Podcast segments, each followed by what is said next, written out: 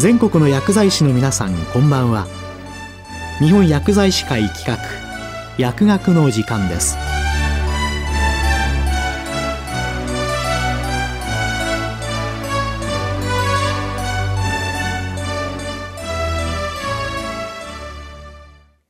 今日は COPD 慢性閉塞性肺疾患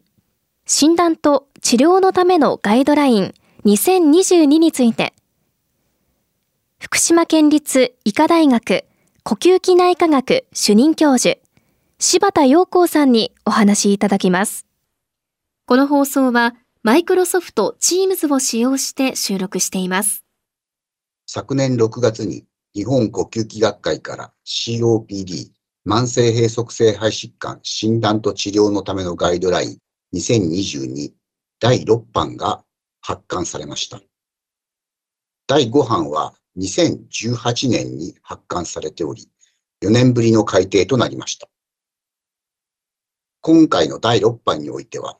マインズ診療ガイドラインに準拠するように配慮いたしました。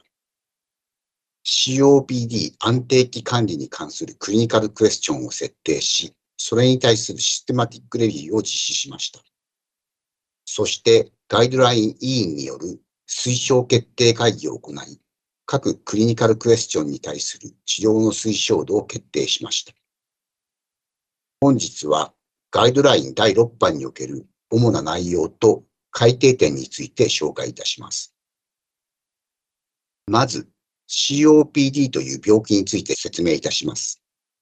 COPD は、タバコ炎を主とする有害物質を長期に吸入爆をすることなどにより生じる肺疾患であり、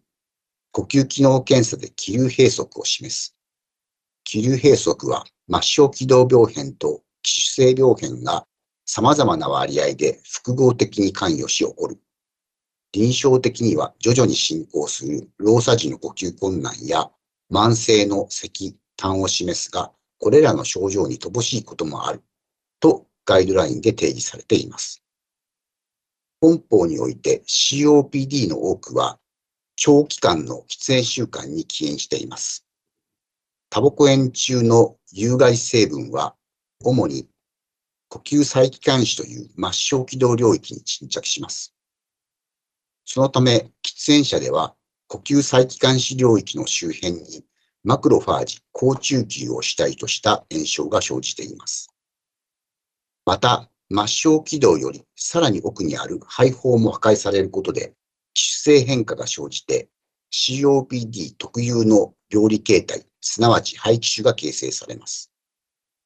喫煙者のうち COPD は15%から20%に発症すると考えられていますが、高齢重喫煙者の約半数に何らかの呼吸障害が認められたとする報告もございます。長期喫煙習慣から COPD が発症するかどうかは、遺伝的な背景をもとにしたタバコ炎に対する個体の感受性が関与していると考えられています。疾患の進展に伴い、徐々に進行する老作時の息切れとして症状が顕在化します。初期には、重老作や階段、坂道の歩行などで息切れを感じますが、重症化するに従って軽い動作でも感じるようになります。気道の炎症によって外装や角炭が生じますが、特に原付喫煙者において症状は顕著であります。患者は時にウイルスや細菌による気道感染が原因で気道の炎症が悪化し、COPD 増悪という状態に陥ることがあります。増悪時には、息切れが悪化し、咳や痰が増加し、胸部の不快感、違和感が出現し、安定期の治療の変更が必要になります。この増悪という現象は、一時的な症状の悪化をもたらすだけでなく、呼吸不全による入院や死亡のきっかけとなることがあります。そして、頻回の増悪は死亡率の増加につながります。さらに COPD の特徴として、安定期においても肺局所の炎症が全身に波及することによって、全身性の炎症が生じてくることです。それに伴い、心血管疾患、高血圧、動脈硬化、フレイル・サルコペニア、骨粗鬆症、消化器障害、うつ、不安、貧血など、多様な併存症が生じてくることが知られています。これらの全身併存症は COPD 患者の健康関連 QOL や予後の悪化と関連しています。COPD ガイドラインを発刊する意義は何かということについてお話しします。本法では COPD により年間約1万8000人が亡くなり、2019年においては男性シーンの第8位となっています。COPD は本法に530万人以上の患者がいると見積もられておりますが、実際に COPD の診療を受けているのはわずか20万人程度に過ぎません。つまり COPD 患者の多くは未診断、未治療の状態にあると推察されます。これは COPD の初期における症状が外装や角炭というありふれたものであり、老作時の息切れも高負荷時の運動時のみに認められることが一因であろうと思われます。また、検診時での診察や胸部レントゲン写真で診断することが難しいこともあり、発見の遅れから診断時にはすでに肺野病変、気道病変が完成し、呼吸機能が高度に低下してしまっていることも少なくありません。本法においては、多くの高齢者が高血圧症、脂質異常症、糖尿病といった生活習慣病でかかりつけ医に通院していますが、その中に相当数の COPD が潜在しています。すなわち COPD は呼吸器専門医が直接診察する機会よりも、一般内科医を中心とした呼吸器非専門医が診療に当たる可能性が高い疾患と言えます。そのため COPD ガイドラインに求められることは、非専門の医師にとってわかりやすく、そして広くガイドラインに基づいた診療が実践されることで、治療を受けた患者に利益がもたらされることにあると言えるでしょう。ガイドラインに記載されている COPD の管理についてお話しします。まず、目標ですが、現状の改善と将来リスクの低減ということになります。現状の改善においては、症状及び QOL の改善と運動対応能と身体活動性の向上及び維持が大切です。そして、将来リスクの低減においては、増悪の予防と疾患進行の抑制及び健康寿命の延長が大切です。併存症も合わせて治療管理することも大切です。本法において COPD 患者は必ずしも呼吸不全で死亡するとは限らず、虚血性心疾患、肺がんなどでもお亡くなりになっています。また、COPD 患者の多くはフレイルを合併しており、要介護へ移行しやすい状態にあります。そのために、患者の健康状態を維持しながら、生命予後を保つことが大切です。そのために、COPD が潜在している患者の中から早期に診断し、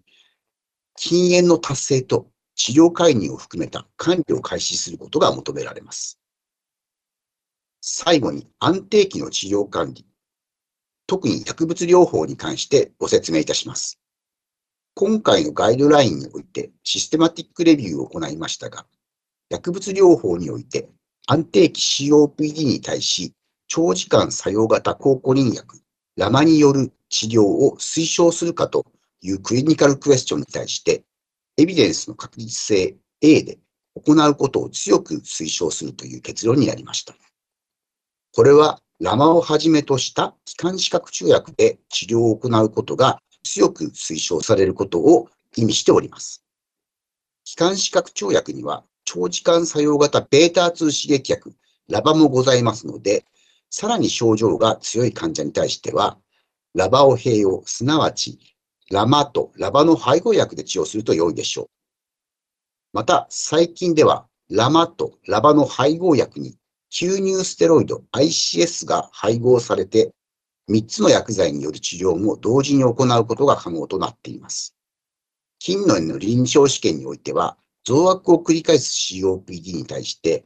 ICS、ラバ、ラマの散剤による治療は COPD 増悪と総脂肪を減少させることが示されました。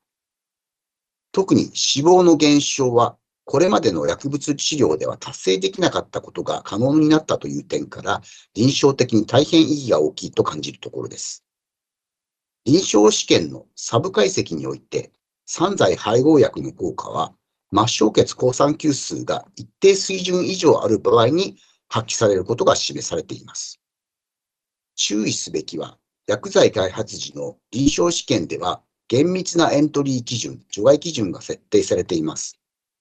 例えば、試験のエントリーには、頻回の COPD 増枠があり、症状や呼吸機能が一定基準より悪い必要があるわけです。臨床試験では、このような患者を集めて実施されておりますため、得られたエビデンスは試験の基準を満足するような患者において担保されるものであり、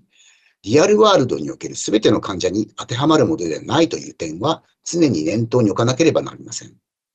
散剤配合薬では高い効果が期待できますが、同時に肺炎発症のリスクが増加することも示されています。さらに、治療を受けている本邦の COPD 患者はあまり増悪を繰り返さないことが知られています。それゆえに、ガイドラインにおいては、すべての COPD 患者に対して散剤配合薬を使用を推奨するのではなく、増悪が頻回かつ末梢血抗酸球数が増多している患者に用いられることを推奨しています。また、COPD 患者の約25%に喘息が合併していますので、そのような症例では末梢血抗酸球数に関わらず ICS ラダーもしくは散剤配合薬治療を行うのが良いでしょう。最後になりますが、COPD は気道疾患であり、治療の多くは吸入製剤が用いられます。内服薬と異なり、吸入薬は適切な吸入主義が行われないと、有効な薬剤でも十分な薬効が発揮されません。患者に対して繰り返して吸入指導を行うことも COPD 治療においては極めて重要な事項であるということを強調させていただきます。以上、新しい COPD ガイドラインに関して解説させていただきました。今日は COPD 慢性閉塞性肺疾患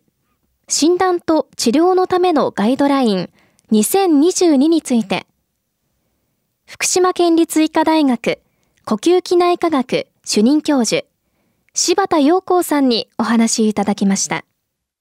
この放送はマイクロソフト Teams を使用して収録しました。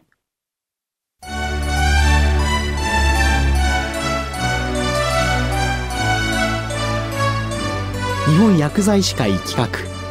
薬学の時間を終わります。